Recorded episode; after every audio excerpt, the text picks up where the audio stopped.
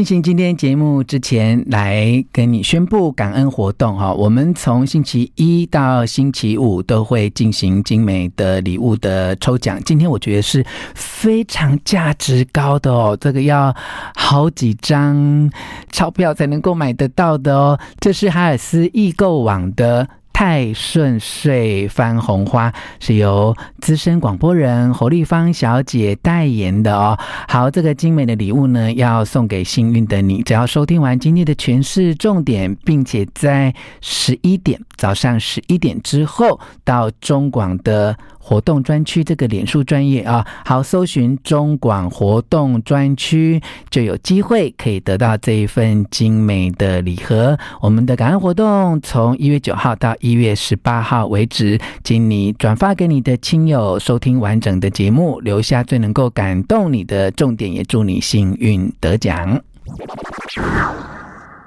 爸爸妈妈如何在生活中帮助孩子培养阅读的习惯？三个重点。第一个重点是你的态度要开放哦，不要指定主题，也不要限制页数，也不要跟其他的孩子来做比较。只要是学校图书馆借回来的书，其实都很可以鼓励孩子来阅读。第二个重点是多陪孩子逛书店，去感受阅读的氛围，也可以在书店不同陈列的书当中找到孩子有兴趣的书种来阅读。读第三个重点，可以透过非纸本的实体的阅读，像生活啊、旅行啊、体验，打开孩子的五感，来当孩子的听众，帮助孩子在生活中培养阅读。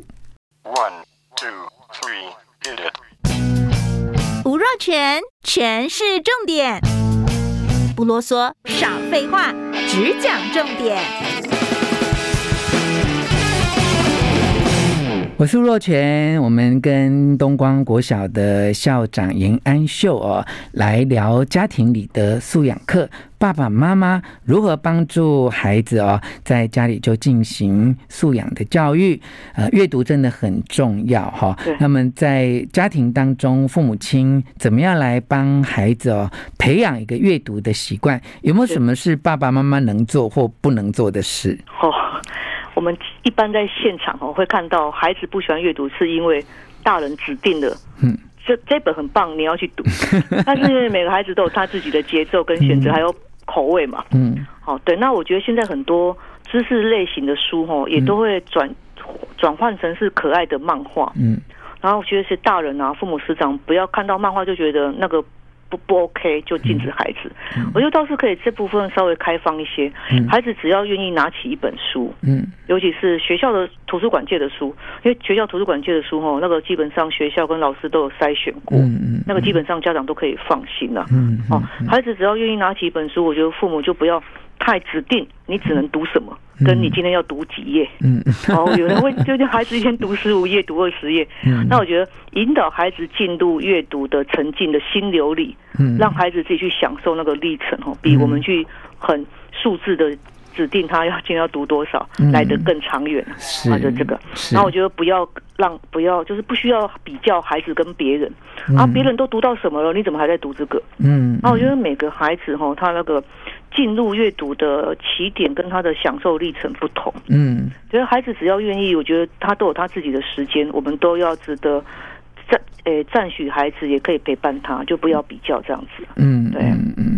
好，就是我们呃对于阅读的种类态度可以是开放，好，当然要帮孩子呃。把关，那么其实学校的图书馆或市立图书馆，其实这些呃书种，它在呃馆藏的时候就做了初步的筛选啊。对对。那么第二个就是，哎，不要呃指定一定的主题或一定的页数，哈，让孩子可以依据自己的习惯或自己阅读的阶段，能够有一些弹性啊。那么第三个就是，呃，不要。跟其他的孩子来做比较，我们就尊重每一个孩子他在阅读上面的差异性啊。好，那么在呃生活中哦，除了书本之外哈，其实有很多阅读的机会哈。阅读这个城市，阅读人与人的关系，那我们可以透过旅行来展开阅读啊。那您怎么来看书本之外的阅读要怎么进行呢？觉得。我很喜欢带孩子去书店，他有时候是阅读那种氛围，嗯，就阅读就是不是进入纸本或不是进入纸本的那个情境，而是那个环境那个氛围是整个是对阅读是开放的啊，觉得这个是一个。然后我觉得父母可以带孩子去一些地方，但是呃，父母可以多跟孩子聊，比如说带孩子去书店，让孩子摸一摸书，然后也让孩子挑一本他喜欢的书回家。我觉得这整个这整个历程啊，我们其实他也可以认为他是。一种一种呃生活阅读的一种，他去感受生活，他感受去逛了书店，他有什么感觉，嗯，然后喜欢不喜欢，然后父母听听孩子的想法，嗯，然后父母做一个很好的一个呃听众，嗯，我觉得这很重要。然后假设有机会可以旅行的话，嗯，就也不需要是到餐厅打卡 或到景点打卡，而是到这边哎，跟孩子说哎，这边呃。我们父母吼要多跟孩子讲话，孩子才会放下手机。嗯，我看到很多时候哈，或者是家长安排了。小旅行啊，然后带着家人出去走走，嗯，但是孩子却一路上都猛盯着手机，嗯，那我们觉得这样真的是会比较可惜啊，嗯，孩子他没有进入到他那个真实的情境里面去感受外界的一切，嗯，好，他们五感没有打开，还是在他的手机里，所以父母要常常烦孩子，就跟他讲话，嗯，可以问他，嗯，然后如果小孩子越大的孩子就越越不喜欢父母烦，所以从小就要养成习惯，就跟。孩子对话，然后问他问题，嗯、然后呃，当个很好的听众，让孩子说，哎，父母就认真听。嗯，我觉得这个越早建立起这样的亲子习惯是好事。嗯，孩子他的世界才不会窄化在荧幕当中，他看看外面真实的样子。嗯嗯，所以呃，旅行当然有它的必要性啊，不过就是看每个家庭的对对对，他的经济、他的时间来做规划哈。是。这个或长或短哈，或远或近，它最重要的过程其实就在刚才校长的提醒了哈，就是要。多互动，多沟通，透过你的提问跟聊天，呃，当一个好的听众，去鼓励引导孩子，能够打开他的五官，能够透过他的五感，哈，在旅行当中才会有真正的体验嘛，哈。好，您在呃家庭里的素养课书中啊，其实有谈到很多跟孩子旅游的经验啊，呃，您印象最深刻的是什么经验呢？